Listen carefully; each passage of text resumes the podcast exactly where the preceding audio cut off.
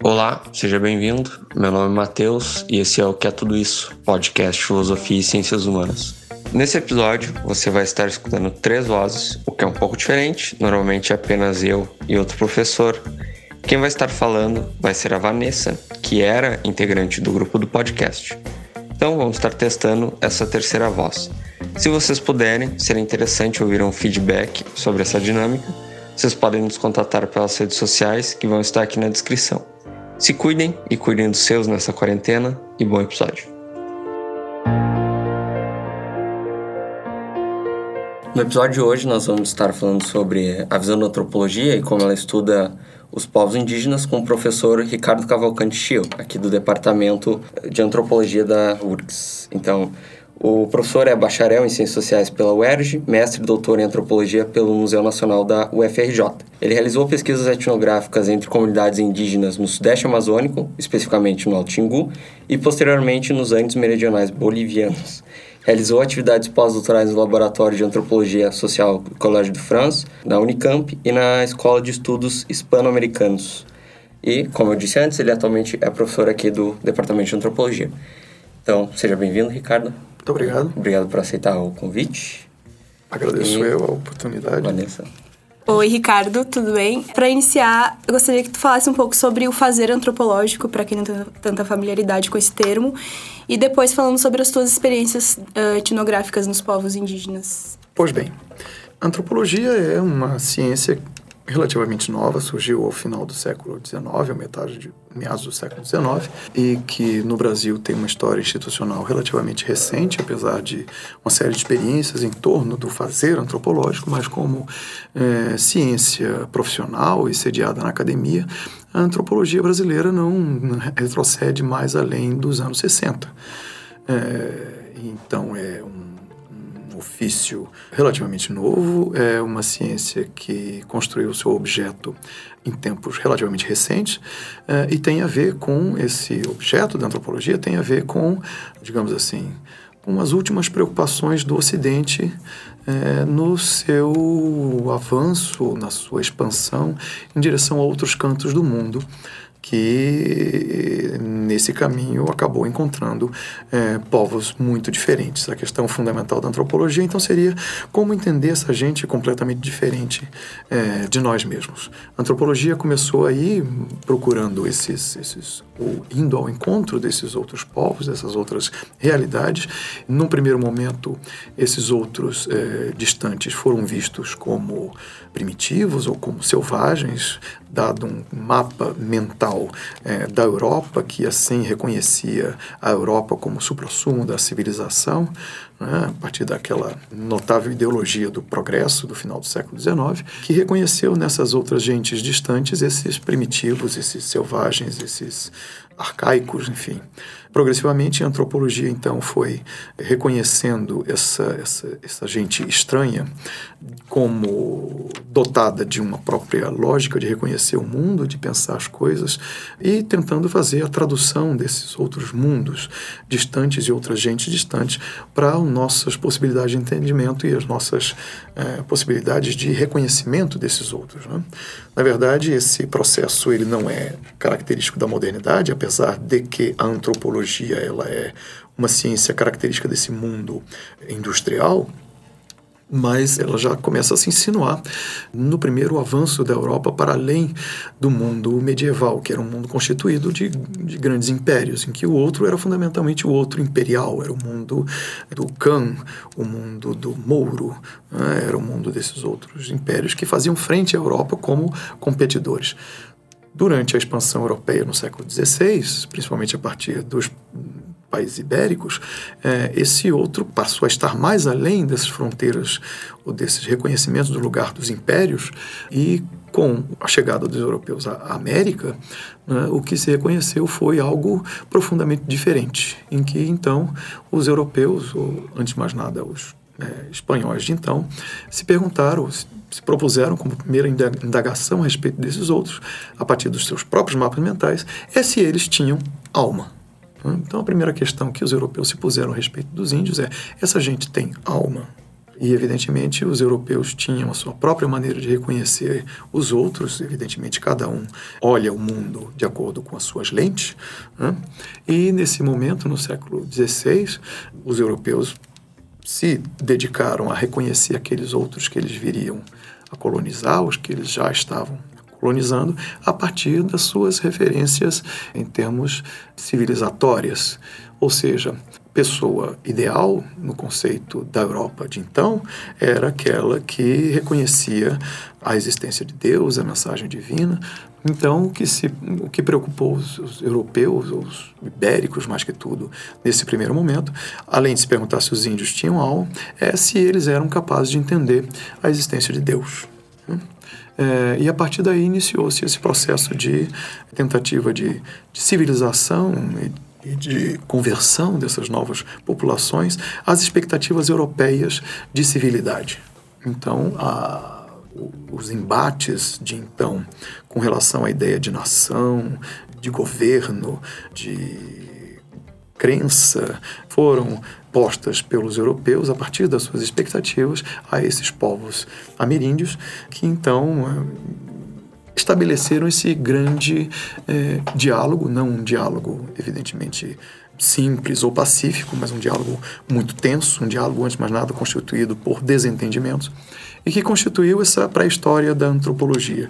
Esse primeiro momento de mútuos desentendimentos, apesar do que se então veio a se produzir de reconhecimento de uns e outros, né, pode ser considerado como esse momento prévio, preliminar, em que, a partir do século XIX, se converteu nessa expectativa, ou pelo menos na, na, no esforço, já não mais de tão simplesmente colonização, mas efetivamente de entendimento, para além do desentendimento.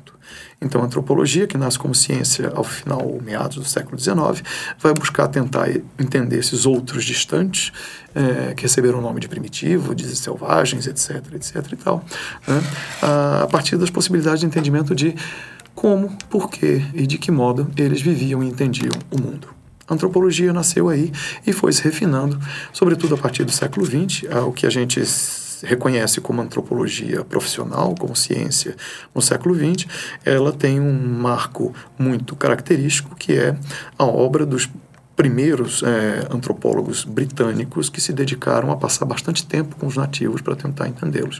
Isso ocorreu ao final da década de 10 né, e teve suas primeiras publicações no início da década de 20, que é o momento em que nasce aquilo que nós chamamos de etnografia, que é o instrumento pelo qual a antropologia funciona ou tenta se aproximar desses outros diferentes, buscando é, constituir um conhecimento sobre eles não mais na medida das nossas expectativas e das nossas projeções, mas na tentativa de entender como eles por si só vivem e se entendem a si mesmos. Sim, então, na filosofia a gente vê isso quando vai falar de contratualismo e tudo mais, mas tem um filósofo que é o Jean-Jacques Rousseau, que ele tem essa ideia do bom selvagem, e em contrapartida, tu falou anteriormente, tem essa ideia do selvagem que tem que ser catequizado, tem que ser levado, ele tem que é, compreender Deus, a gente tem que levar a salvação para eles, né? Então, acho que entra nessa questão da, da, nossa expectativa sobre, sobre o outro, vamos dizer, nós, por exemplo, o Ocidente, ou pelo menos uma cultura ocidental, e a etnografia, em certo sentido, ela, ela tentaria quebrar um pouco essa visão, seria isso? Tentar... Eu diria que ela tenta, pelo menos, incomodar. Hum. O, um antropólogo norte-americano, é, Clifford Geertz, é, costuma dizer a respeito da antropologia, ou disse uma vez, escreveu, né, de que tranquilizar é tarefa de outros, a nossa é inquietar. Os antropólogos, vão aos outros é, para descobrir como é que eles pensam e como é que funciona a lógica de pensamento deles, é, voltam para casa para tentar mexer com as nossas expectativas e colocá-las em questão em termos de suas naturalidades, em termos daquilo que a gente entende como natural, que na verdade é construído é, a partir de um processo sócio-histórico muito específico e civilizacional, ou seja, toda uma determinação cultural dessa maneira como nós entendemos as coisas. Né? É, quando nós vamos aos outros e fazemos etnografia, em certa medida nós ou pelo menos os antropólogos profissionais, buscam escapulir dessa tentação de tentar ver os outros sob a expectativa da bondade ou da degeneração. né? seja para imaginar um bom selvagem, seja para imaginar que o outro é apenas objeto de um processo necessário de conversão, ou catequização, ou civilização, ou desenvolvimento. Né?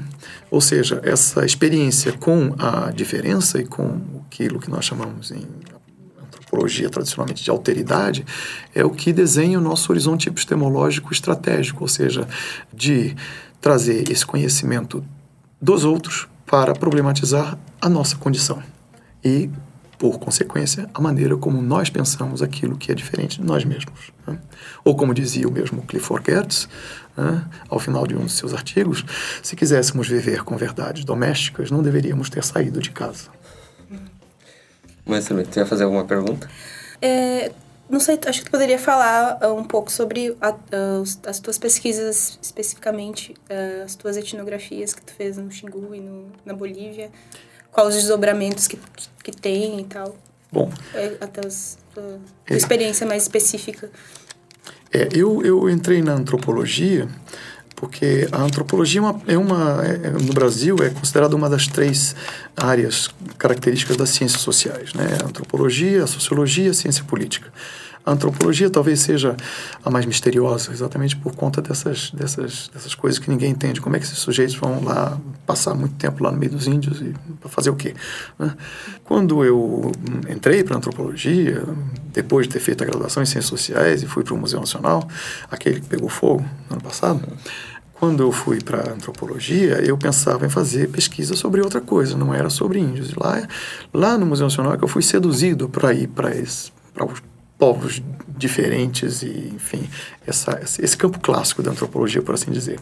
Então, comecei indo para o Xingu, é, a partir de um problema que, então, a minha orientadora me propôs, que era observar como, então, os projetos de introdução de escolas e de escrita nessas comunidades eram recebidos e se efetivamente havia algum horizonte para incorporação é, daquilo que seriam elementos do nosso universo cultural, que é exatamente a escrita, o registro escrito do conhecimento e o nosso processo de é, educação escolar, se isso fazia algum sentido para os índios. Eu fui para o Xingu, né, durante quatro anos eu fiz esse trabalho de investigação etnográfica, né, mais especificamente em uma aldeia auto-xinguana dos Calapalo, em Tanguro, e confrontando com outra, outra aldeia de um outro grupo que havia feito parte do Alto Xingu e que havia saído de lá no início do século XX, que eram os Bacairi, que estavam então em, na região de Paranatinga. É, e desse estudo é, eu acabei concluindo que, na verdade, as nossas expectativas ou nossas é, idealizações a respeito dos, das virtudes ou dos méritos inevitáveis, sagrados da escolarização e do conhecimento é, escrito e da própria escrita podem não fazer um muito sentido para outros povos. Na verdade, é, apesar de todas as boas intenções que revestem esses, esses programas de assim chamado etnodesenvolvimento, podem, na verdade, projetar ilusões a respeito das expectativas dos outros que são, na verdade, é, as nossas expectativas. Né? Então, uma, uma primeira conclusão que eu cheguei é que, eventualmente, os índios podem até fazer uso do instrumento da escrita, o instrumento da, da uh, do registro escrito do conhecimento, mas isso não quer dizer absolutamente que eles precisem disso. Muito pelo contrário, às vezes eles têm as suas próprias autoridades sobre o conhecimento né, que dispensam, vamos dizer assim, o, o, a forma escritural, o registro disso em termos de uma, de uma generalidade que não respeita os especialistas do conhecimento nessas próprias é, culturas. Né? Tanto que, é, na América, de uma maneira geral, apenas é, três línguas indígenas constituíram corpos literários mais extensos, né? É, que são Náhuatl, no México, o Quechua, nos Andes, e o Guarani, no Paraguai. E esses corpos literários eles foram constituídos, antes de mais nada, pela existência de uma espécie de cultores da língua que escreviam nessas línguas. Mas apesar de haver um corpus literário significativo nessas línguas, você não tem um, um, um universo de leitores. Então, de que adianta ter é, escrita em língua indígena se você não socializa a própria ideia de circulação do registro escrito? Ou seja, as nossas expectativas a respeito da, da do fato de que os índios vão assimilar a escrita, a escrita ou, ou, o registro na forma escrita, ou a literacidade, como se costuma usar em termos, é, se costuma dizer em termos técnicos, né? podem ser, na verdade, expectativas um tanto falseadas pela nossa própria maneira de ver o mundo. Né? Outros povos e outros contextos culturais podem tão simplesmente não precisar das nossas referências canônicas. Às vezes a gente não entende isso. Né? Mas foi é, com base exatamente nesse tipo de problema que eu acabei saindo do Xingu para ir é, para um contexto etnográfico, que são os Andes bolivianos, me perguntando: faria sentido se perguntar sobre o impacto da escrita em uma sociedade que já tem a presença do registro escrito ao longo de muitos séculos? E o que eu concluí nos Andes é que, na verdade, não havia, não se podia falar de impacto algum que as populações quechua dos Andes bolivianos mantinham as suas formas tradicionais de memória e o seu, as suas economias simbólicas de registro do conhecimento, que dispensavam absolutamente uh, o instrumento da escrita e a forma escrita de registro. Para saber mais um pouco, assim, como eram essas formas uh, de registro, se não a escrita, porque a gente está acostumado puramente com a escrita. Né? É, porque é, nós supomos que é, uma vez que a gente registre, registre um fato, registre um conhecimento na forma escrita, que ele vai se preservar pelo texto em si, né? que isso, é, vamos dizer assim, parte de um patrimônio cultural que se constitui. E nós entendemos que esses textos informam algo sobre aquilo que nós chamamos de história. Toda a nossa nosso reconhecimento de estar no mundo passa pelo que uh, o filósofo Hans-Georg Gadamer uh, chamou uma vez de razão histórica, que é esse discurso de entendimento da nossa especificidade a partir de uma cronologia linear em que os fatos se acumulam cronologicamente e vão produzindo um aos outros até chegar a esse presente que nós nos reconhecemos como especificidade produzida por essa causação cronológica que veio nesse tempo pensado nesses termos. Né? É, outros povos podem entender o sentido da continuidade não necessariamente por esse padrão de uma cronologia linear e de um tempo que se acumula e que produz transformações históricas. Eles podem entender o sentido de, da continuidade a partir de outros referentes. Né? É, nos Andes, de uma maneira geral, o sentido da continuidade de respeito aos negócios em torno da reprodução do mundo que são é, estabelecidos entre as muitas potências do cosmos, ou seja, os homens, os espíritos, os morros, Pachamama, os bichos, tudo aquilo que tem a capacidade de, de realizar trabalho e dispensar potência, né, é visto como um sujeito que realiza esforços transformativos e esses esforços podem ser ou bem aplicados, produzindo é, a continuidade da existência das coisas e a reprodução dos seres, ou podem ser mal, mal aplicados, produzindo a doença, a enfermidade, a morte. Né? Então, o sentido de continuidade pode não ser necessariamente pautado por essa gramática da historicidade que nós reconhecemos como natural. Ou seja, é, nesse sentido, a, a, um registro escrito ele pode não simplesmente não informar as mesmas coisas que informa para nós. E essa memória que expressa, no caso dos Andes, esse negócio entre potências para produzir é, a reprodução das coisas, pode estar organizada, no caso no meu caso empírico particular, que é do grupo é, ou do complexo Tarabuco dos Andes Meridionais Bolivianos, em torno de outros regimes textuais. E os dois grandes regimes textuais que eu encontrei nos Andes, é, como registros específicos de memória que informam essa mensagem sobre o sentido da continuidade do mundo, são o calendário ritual e o têxtil. É neles que se imprime uma certa linguagem né, que faz uso de uma certa gramática de apresentação, uma certa semiótica, em que ali é expresso o lugar, a possibilidade e o sentido da continuidade, que não é necessariamente dado por fatos, pela lembrança de registros documentais, mas sim que tem a ver com esse negócio entre as muitas potências do mundo que se desempenham em termos da reprodução do tempo em um tempo que se colhe os frutos da terra que a Pachamama provê aos homens e outro em que as chuvas fazem crescer as plantas, por exemplo. E isso marca o calendário ritual, como também marca a construção dos têxteis nessa economia da complementaridade simbólica entre as muitas agências que povoam o mundo. Inicialmente, ali na explicação sobre o fazer etnográfico e até a origem da antropologia, tu citou o estabelecimento de um diálogo, a tentativa de estabelecer um diálogo, né, nesse caso específico, entre os europeus e os índios e os indígenas, né? É, como tu vê isso hoje em dia, essa evolução desse diálogo, tendo em vista esses conflitos que ainda se vive hoje, principalmente no Brasil? Qual é a evolução desse diálogo desde essa é, origem o... até hoje? Assim? O que os antropólogos ou os cientistas fazemos é investir um certo esforço na compreensão do mundo que não necessariamente ele produz, é, vamos dizer assim, uma repercussão imediata. Né? Então, já todas as pessoas agora têm o conhecimento sobre coisas. Às vezes, o conhecimento científico ele circula num, num, num, num um ambiente muito restrito né, de, de, conhecimento sobre as coisas, em que nós vamos refinando os nossos, os nossos instrumentais de análise a, a, um ponto em que eles não são tão facilmente reconhecíveis pela maioria das pessoas. Então, os antropólogos eles entram com o seu conhecimento num, num circuito de mediação, onde eles já não mais têm, digamos assim, a palavra da verdade, porque o mundo da política é o mundo das mediações. Quando os antropólogos se dispõem a falar aí, eles se dispõem a entrar no jogo desse múltiplo diálogo em que entram muitos interesses e muitas mediações. Ou seja, a ciência não controla absolutamente, é, a partir de uma expectativa de verdade, como deva funcionar a política.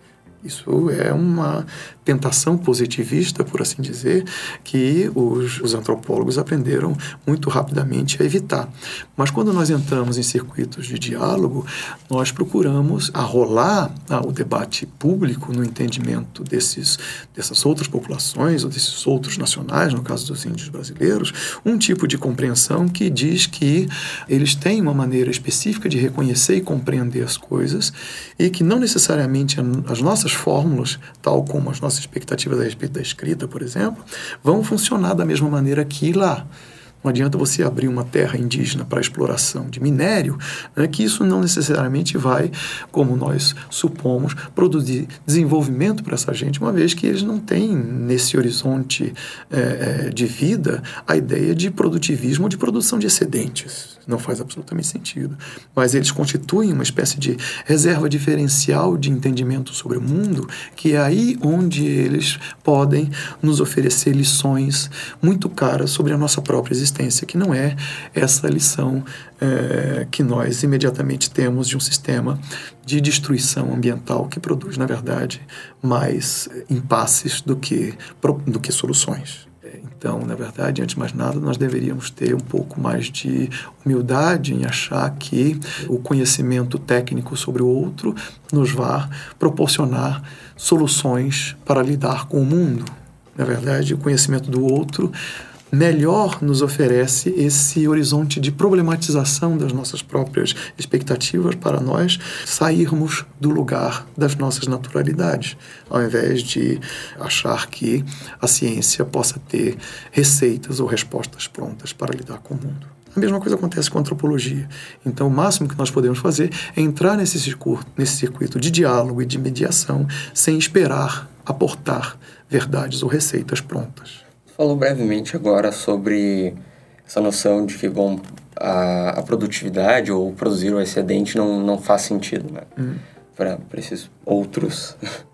mas uma, uma, pergunta que eu acho que queria fazer, que é um pouco o que tu já abordou, mas a gente poderia se aprofundar um pouco mais, é sobre, sobre como esses povos entendem a natureza, ou qual é a relação deles de natureza. Isso daria para fazer uma contraposição com essa noção que a gente tem de natureza como uma coisa a ser explorada.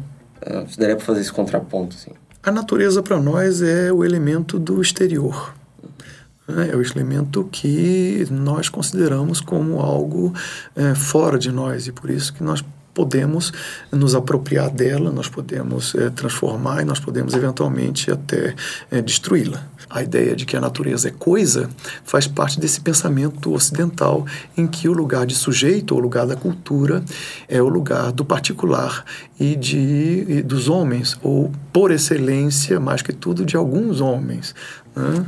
É, se nós pensarmos naqueles, naquela velha imagem europeia do século XIX, os homens por excelência eram os europeus civilizados, armados com toda a sua ciência e sua ideologia do progresso. Né? E enquanto que a natureza fica relegada à condição essa de coisa. Nos povos ameríndios, de uma maneira geral, eu diria não só os índios brasileiros, mas os índios de toda a América, a ideia de que a natureza seja coisa é uma ideia profundamente estranha, porque para eles uh, a natureza é, antes de mais nada, gente. Né? É um, são proposições mais recentes, eu diria proposições desse século da, da antropologia, e que foram movidas em larga medida a partir da, da produção e da experiência da antropologia brasileira, uh, e que acabou assumindo uma grande dimensão e reconhecimento na antropologia mundo afora, de que no pensamento ameríndio uh, o lugar da natureza não é o lugar da coisa, não é o lugar desse mundo à parte, que os entes da natureza são entes como pessoas, tal como nós. Ou seja, a relação dos índios com a natureza não é, não é uma relação de sujeitos com coisas, mas é uma relação de sujeitos com sujeitos. Portanto, a natureza não é sequer objeto de preservação, ela é objeto permanente de um negócio, em que se nós não realizarmos o bom negócio, nós podemos destruir tanto a eles quanto a nós.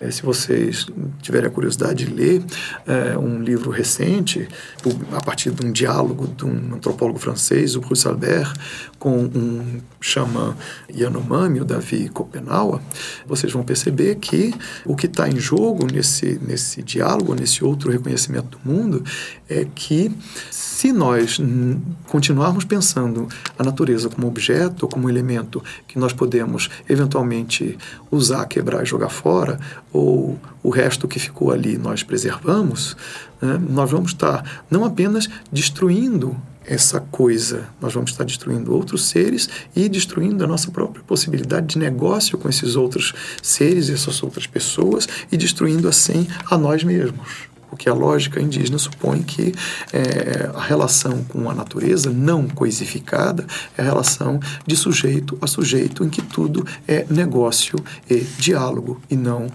apropriação e uso. Então, uma última pergunta para encerrar aqui o programa. Como tu acha que a etnografia ou a antropologia, enfim, pode nos ajudar a repensar uh, nossa relação com o mundo, com a natureza? aproveitando o que estava falando agora, a partir também do, do da epistemologia desse, desses outros povos e desses outros conhecimentos? A primeira coisa que a antropologia, ou que o, o registro etnográfico pode fazer com relação ao nosso conhecimento é enriquecê-lo e ao mesmo tempo enxuriçá-lo. Né?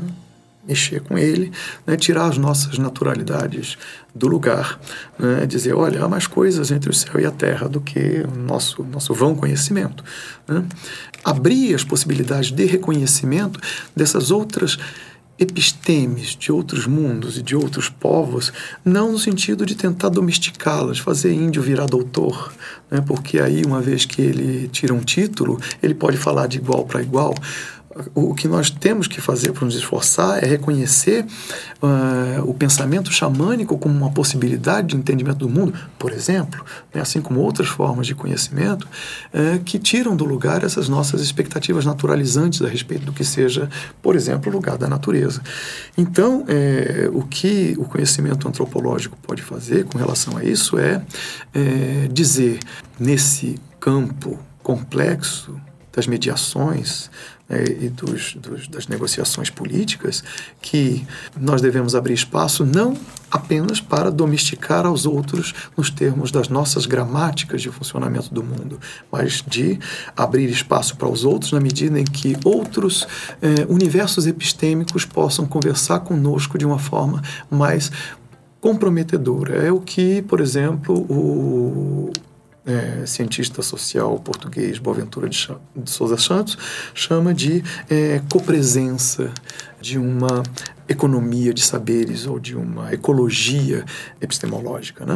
E isso pode acontecer das mais variadas formas, às vezes as mais inusitadas. Por exemplo, o novo constitucionalismo andino eu estou falando das constituições da Bolívia e do, do Equador, ao abrirem o espaço de interlocução e de interação para os povos indígenas, acabaram instituindo como é, sujeito de direito, a partir dos preceitos constitucionais então estabelecidos, que a natureza passa a ser ela também sujeito de direito. Isso significa introduzir uma inovação jurídica, que talvez seja a inovação jurídico-constitucional é, mais importante nesse início de século, que é algo que acontece poucas vezes em termos de história constitucional mesmo. Né? É, se você pensar que, tradicionalmente, no direito, é, os sujeitos eram as pessoas, as pessoas, gente, né? seres humanos. No final do século XIX, a Suprema Corte norte-americana é, deliberou que as, que as empresas também poderiam ser reconhecidas como sujeitos de direito, dando origem às pessoas jurídicas. Né? O que a nova experiência constitucionalista andina sugere nesse diálogo complementar e heterogêneo com os povos indígenas, é então a, a, a, constituição da própria natureza como um sujeito de direito, no sentido de que ela possa, através de seus representantes ou de representantes institucionalmente estabelecidos, reivindicar sua própria especificidade frente às ações humanas e não ser apenas mais uma coisa passiva, objeto dos projetos desenvolvimentistas, sejam eles quais, quais forem. Ou seja, essa nova disposição é, regulatória, em termos mesmo de uma linguagem constitucional, estabelece outras possibilidades é, que vão além daquelas que nos são inicialmente dadas pela nossa é, naturalidade no reconhecimento do que seja pessoa, do que seja direito e do que sejam aqueles sujeitos do direito. Né? Ou seja, esse mundo em que é, as, as, as, experiências é, de conhecimento, as experiências epistêmicas se interpenetram, é, é um mundo que pode produzir outras coisas e outras soluções que, na verdade, nós pouco imaginamos que sejam possíveis. Essas experiências só se dão efetivamente quando elas se dão mesmo, porque as nossas expectativas elas estão apenas delimitam um mundo de possibilidade. O que os outros têm a nos dizer é sobre a existência de um mundo de muitas outras possibilidades que nós sequer suspeitamos. Perfeito. Muito obrigado, professor, por Basta. ter participado, por ter aceitado o convite. Obrigado também a você que nos escutou até aqui. Lembrando sempre que dúvidas, críticas ou sugestões vocês podem nos contatar pelo queatudisso.com e também pelas redes sociais, Twitter, Instagram e Facebook, o Que É Tudo Isso Podcast. É isso, nós ficamos por aqui e até o próximo episódio.